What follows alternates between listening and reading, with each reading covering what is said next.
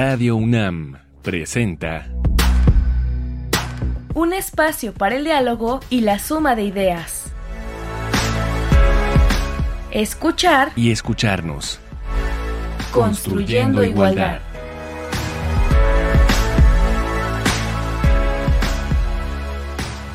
Bienvenidas, bienvenidos, bienvenides. Esto es Escuchar y Escucharnos. Recuerden que estamos construyendo igualdad. Y estamos aquí hoy para hablar sobre un tema que últimamente seguramente han escuchado muchísimo en medios. Hay algunas eh, figuras públicas que lo han mencionado, hay dudas de repente al respecto. Y entonces para eso decidimos tratar hoy en nuestro programa el tema de lo no binario. Invitamos para platicar sobre lo no binario al maestro Rubén Hernández. Rubén es consentido de estos micrófonos, consentido de estos micrófonos y le damos la bienvenida. Hola, ¿qué tal Amalia? Siempre es un gusto estar aquí con ustedes y, y además para hablar de este tema que me interpela de, de manera muy central, me atraviesa en, en la experiencia y en, y en mi vida cotidiana.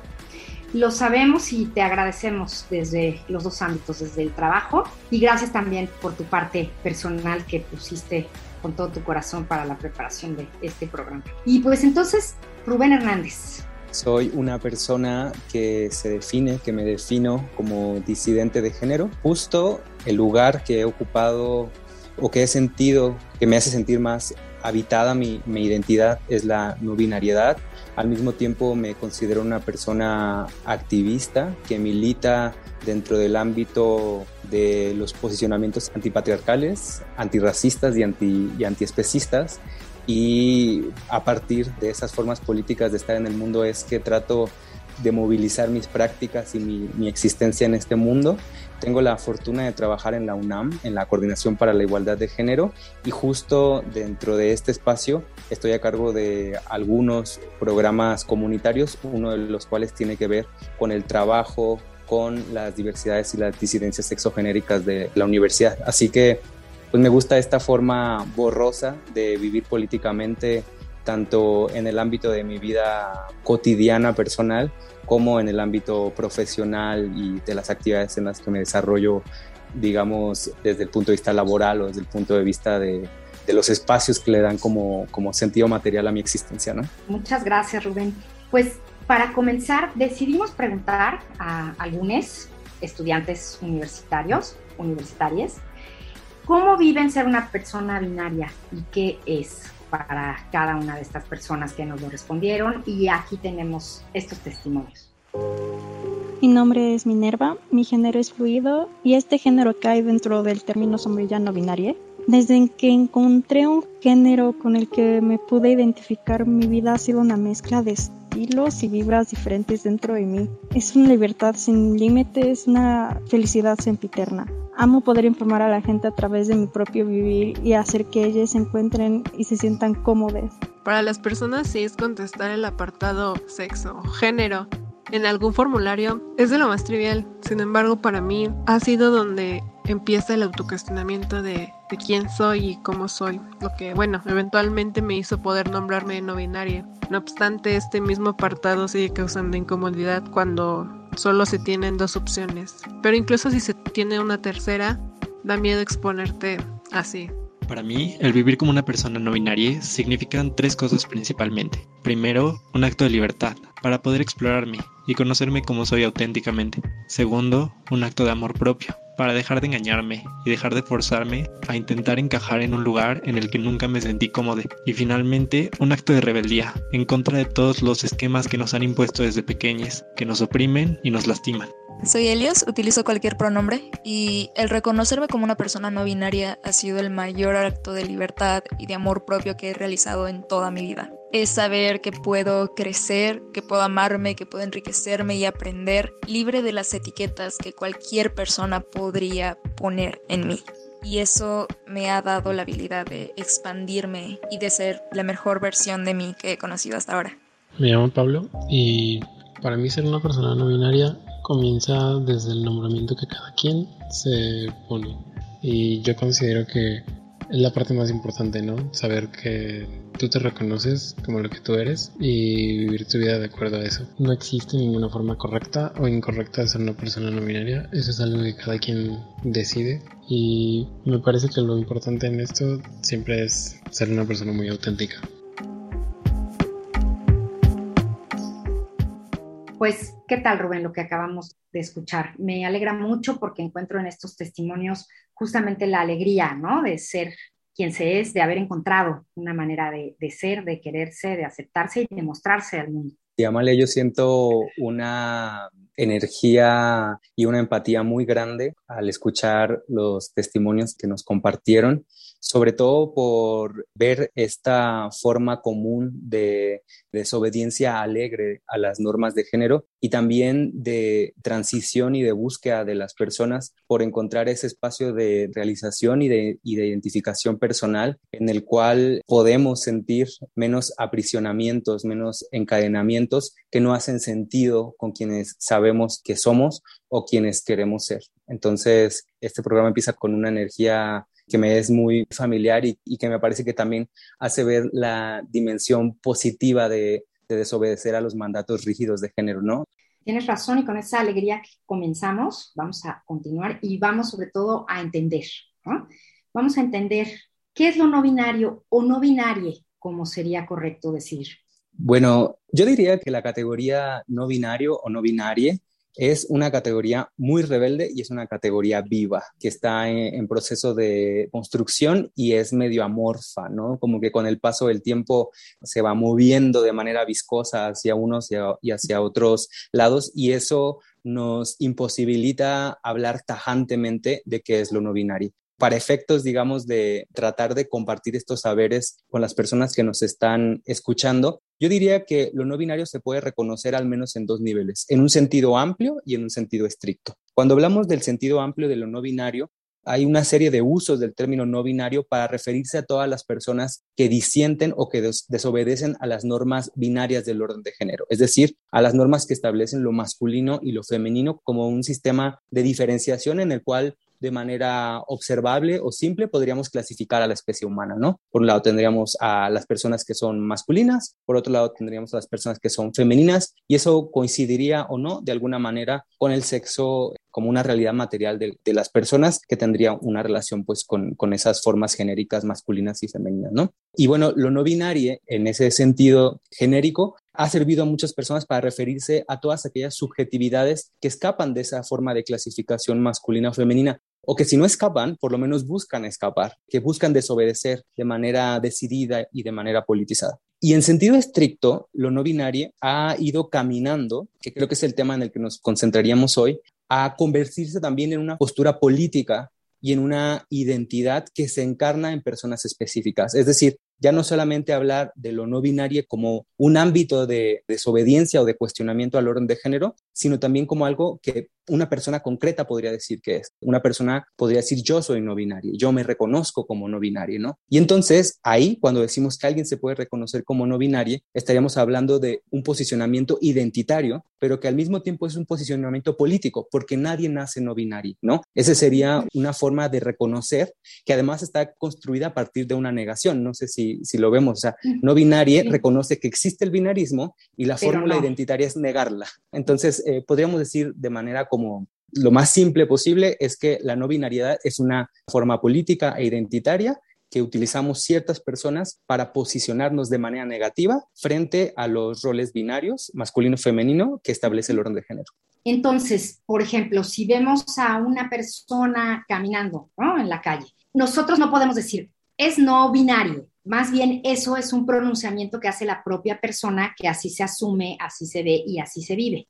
Para mí es, la forma más correcta porque como el ámbito de la no binariedad en realidad no es reconocible a simple vista, sino es producto de un posicionamiento personal y de una transición de toda una serie de cuestionamientos que una persona se va haciendo y permite identificar a la no binariedad como eso que nos hace sentido, entonces no podría ser imputable la no binariedad. Incluso cuando viéramos a una persona que dijéramos, uy, no podría saber si es hombre o mujer esta persona que estoy viendo, ¿no? Cuando eso que se conoce como la androginia, incluso cuando viéramos a una persona con esos atributos estéticos que no dan a entender claramente si nos enfrentamos hacia una persona masculina o femenina, no podríamos atribuir no binariedad hasta que no se lo preguntáramos o hasta que esa persona no lo declarara, porque además los componentes identitarios de la no binariedad no solamente están depositados en lo que se conoce en teoría de género como la expresión de género, o sea, no, no solamente serían rastreables en esa evidencia material y estética de la persona, sino también tendrían que ver con la autopercepción que la persona tiene de sí misma. Y esa autopercepción no solamente está dada por estos atributos estéticos o, o materiales, sino también está dada por la forma como la persona se refiere a sí misma. Tú puedes ver a una persona andrógina, pero quizás esa persona dice, no, yo soy hombre o yo soy mujer, y ahí se acaba. No, no, no habría manera de rascar más y decir que hay, hay no binariedad. Y también podrías ver a una persona que a tus ojos es una mujer o que a tus ojos es un hombre por el sistema clasificatorio del orden de género que hemos hablado, y esa persona te puede decir como, no, no, no, espera, yo soy no binaria y mi pronombre es ella, ¿no? Entonces creo que la no binariedad reta mucho a nuestras propias preconcepciones que tenemos de lo que es masculino y lo que es femenino. Muy bien, Rubén. Entonces es lo que como una persona se percibe y siente y cómo se expresa ante las demás personas. Esa podría ser como esta definición resumida. Y bueno, pues llegó el momento de la música. Esta vez la música es una recomendación justamente de nuestro invitado de hoy, el maestro Rubén Hernández. Estamos hablando de lo no binario en escuchar y escucharnos. Y la canción de hoy es de Alexander Advanter, músico chileno. No sé cómo enfrentarme a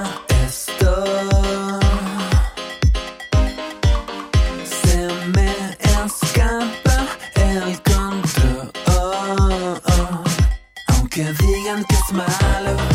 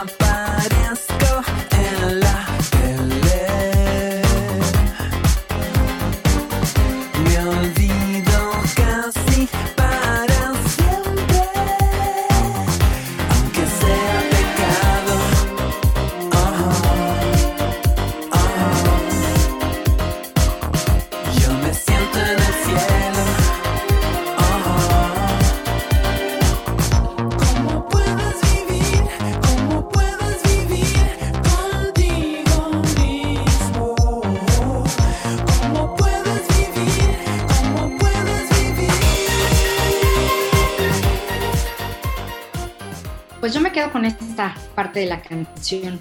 No tengo puesto un disfraz, no tengo miedo de los juicios. No te sientes como estrella en la luz de la presencia ajena. Siendo solo lo que soy, es que entiendo lo que es real. Rubén, ¿por qué esta canción? Y bueno, la, la, canción creo que el mensaje que muestra es que todas las personas sabemos quiénes somos, ¿no? Y que las reglas rígidas que tiene la sociedad en términos del orden de género muchas veces nos hacen simular o enmascararnos o performar algo que no coincide con esa vivencia, con ese sentimiento que tenemos adentro. Y cuando lo dejamos salir y cuando lo mostramos y cuando lo vivimos con esa libertad y cuando lo vivimos con esa posibilidad de conectar con otras personas de ese lugar, se siente como en el cielo, dice la, la canción, ¿no? Es una experiencia de realización muy fuerte que desafortunadamente el orden de género va limitando, pero que nunca es de manera absoluta, siempre nos da o muchas veces nos da posibilidad de, de, escaparnos y creo que esa es la invitación de la canción. Y Rubén, ¿qué diferencia la no binariedad de otras diversidades sexogenéricas?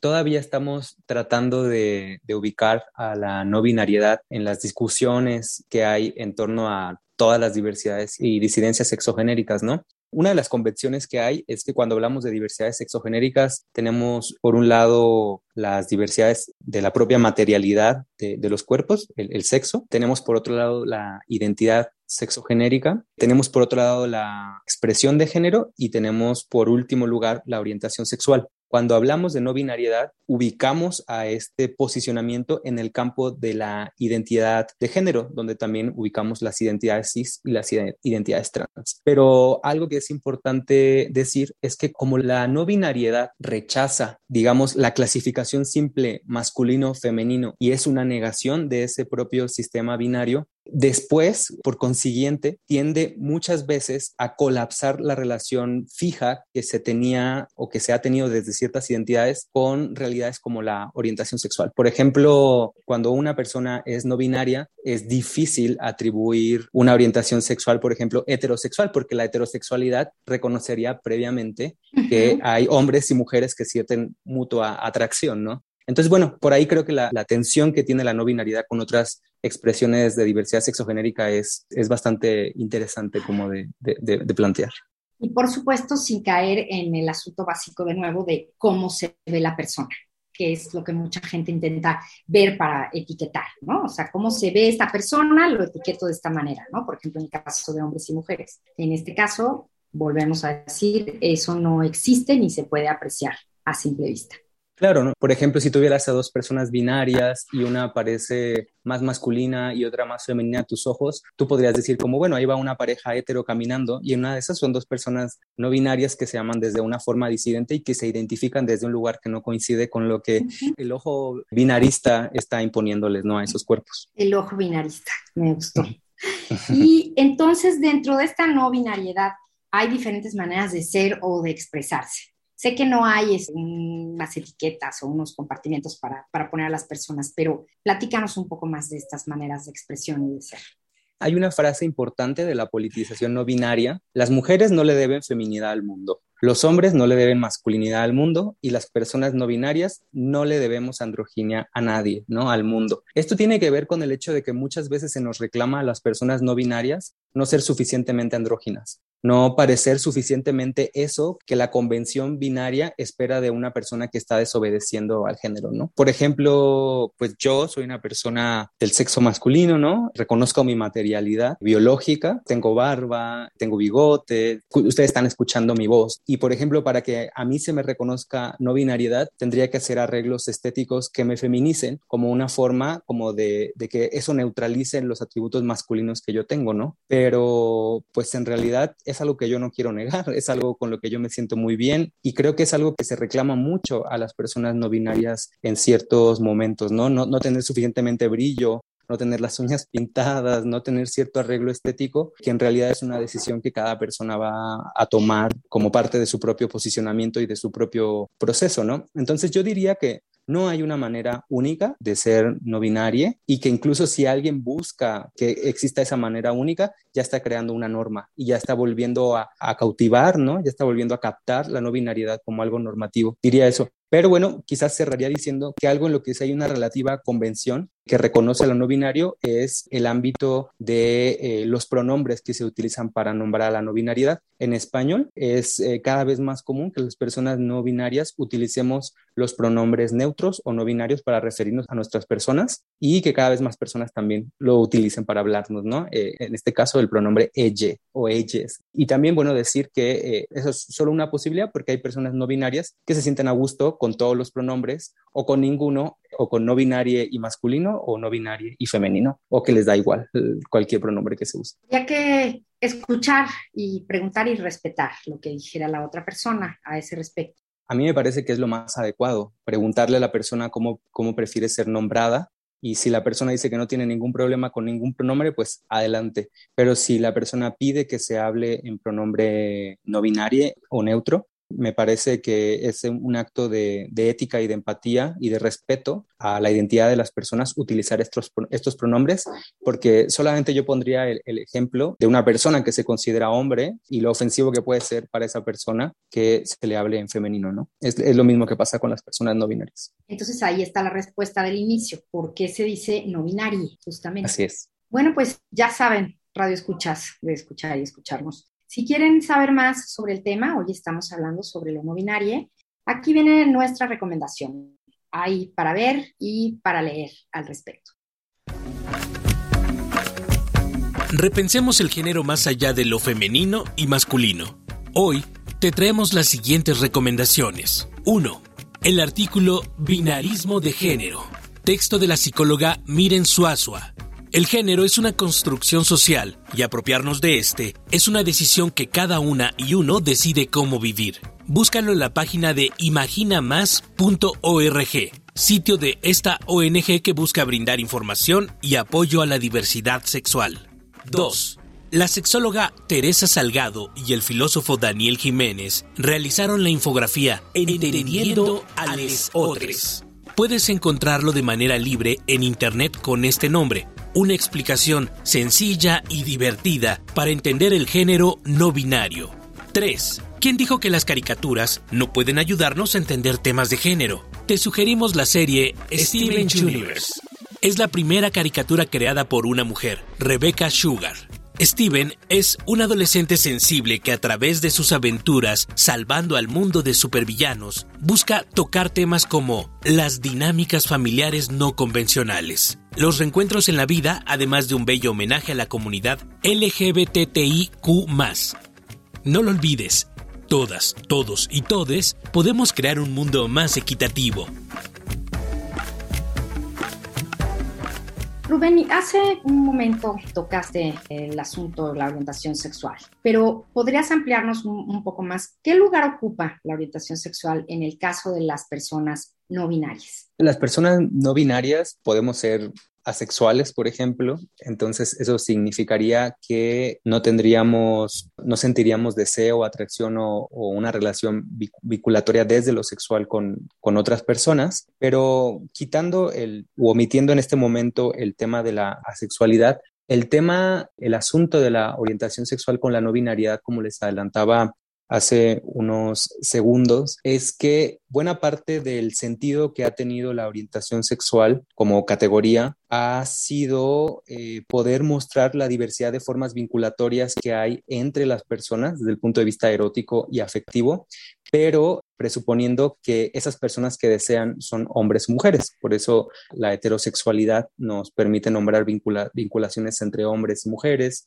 la bisexualidad cuando hay eh, vinculaciones también con, con hombres o con mujeres y la homosexualidad o el lesbianismo cuando hay vinculaciones con personas del mismo sexo. Pero ¿qué pasa si una persona se declara no binaria? Pues esas categorías se desestabilizan, pierden, pierden sentido pero no para decir que no hay vinculación erótica afectiva entre las personas no binarias, es solo para decir que la orientación sexual ya no sería una categoría útil, porque lo que mostraría la no binariedad es que las personas nos vinculamos eróticamente y afectivamente con otras personas. Habría ciertos atributos que nos atraerían, que nos gustarían, pero no sería necesariamente como esta fijación que se polariza entre lo masculino y lo femenino.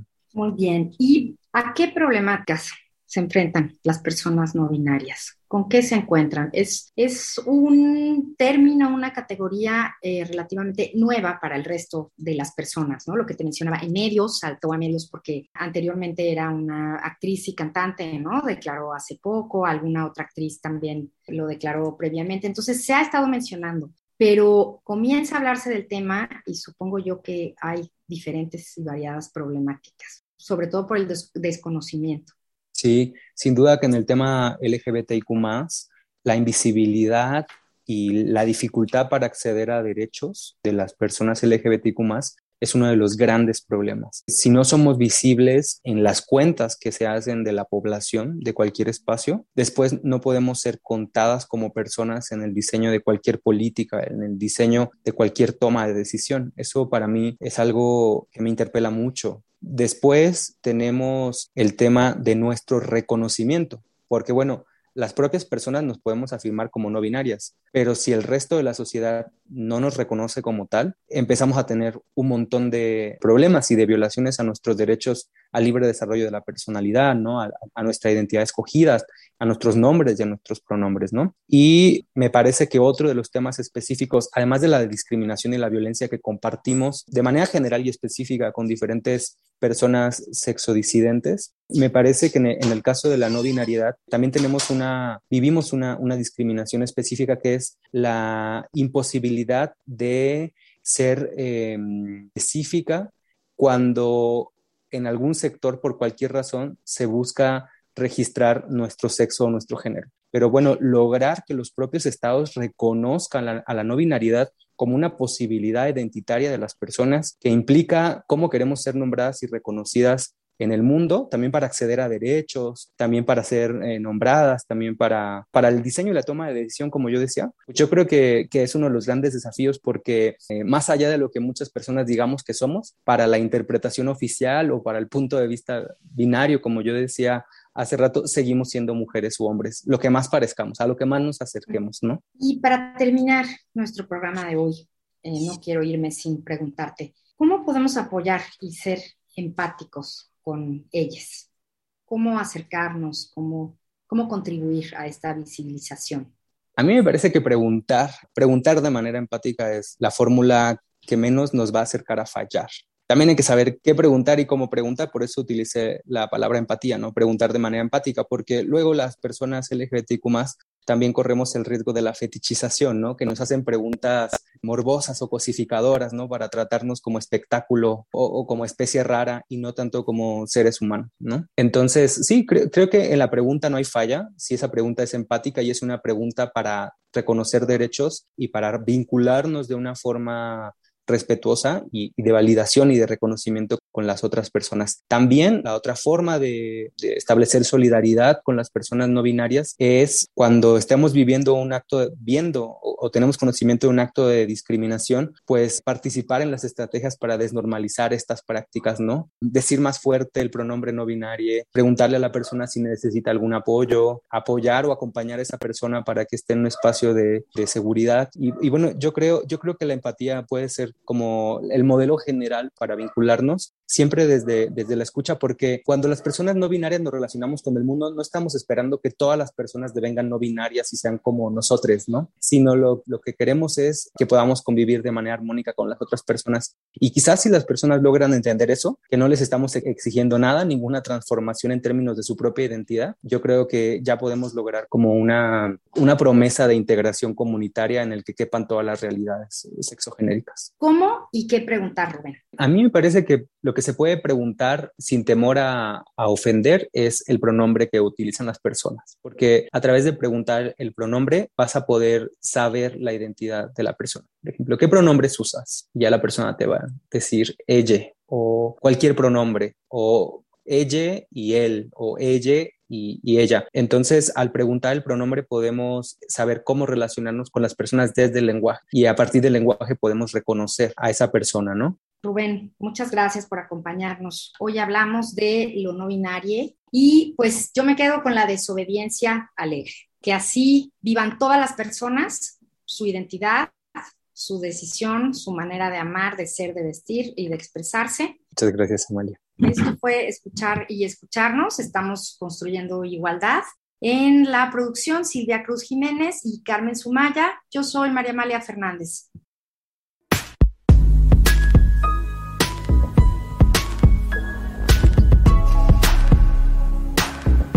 Radio UNAM presentó Escuchar y escucharnos. Construyendo igualdad. Para entendernos. Todos. Todas. Y todes.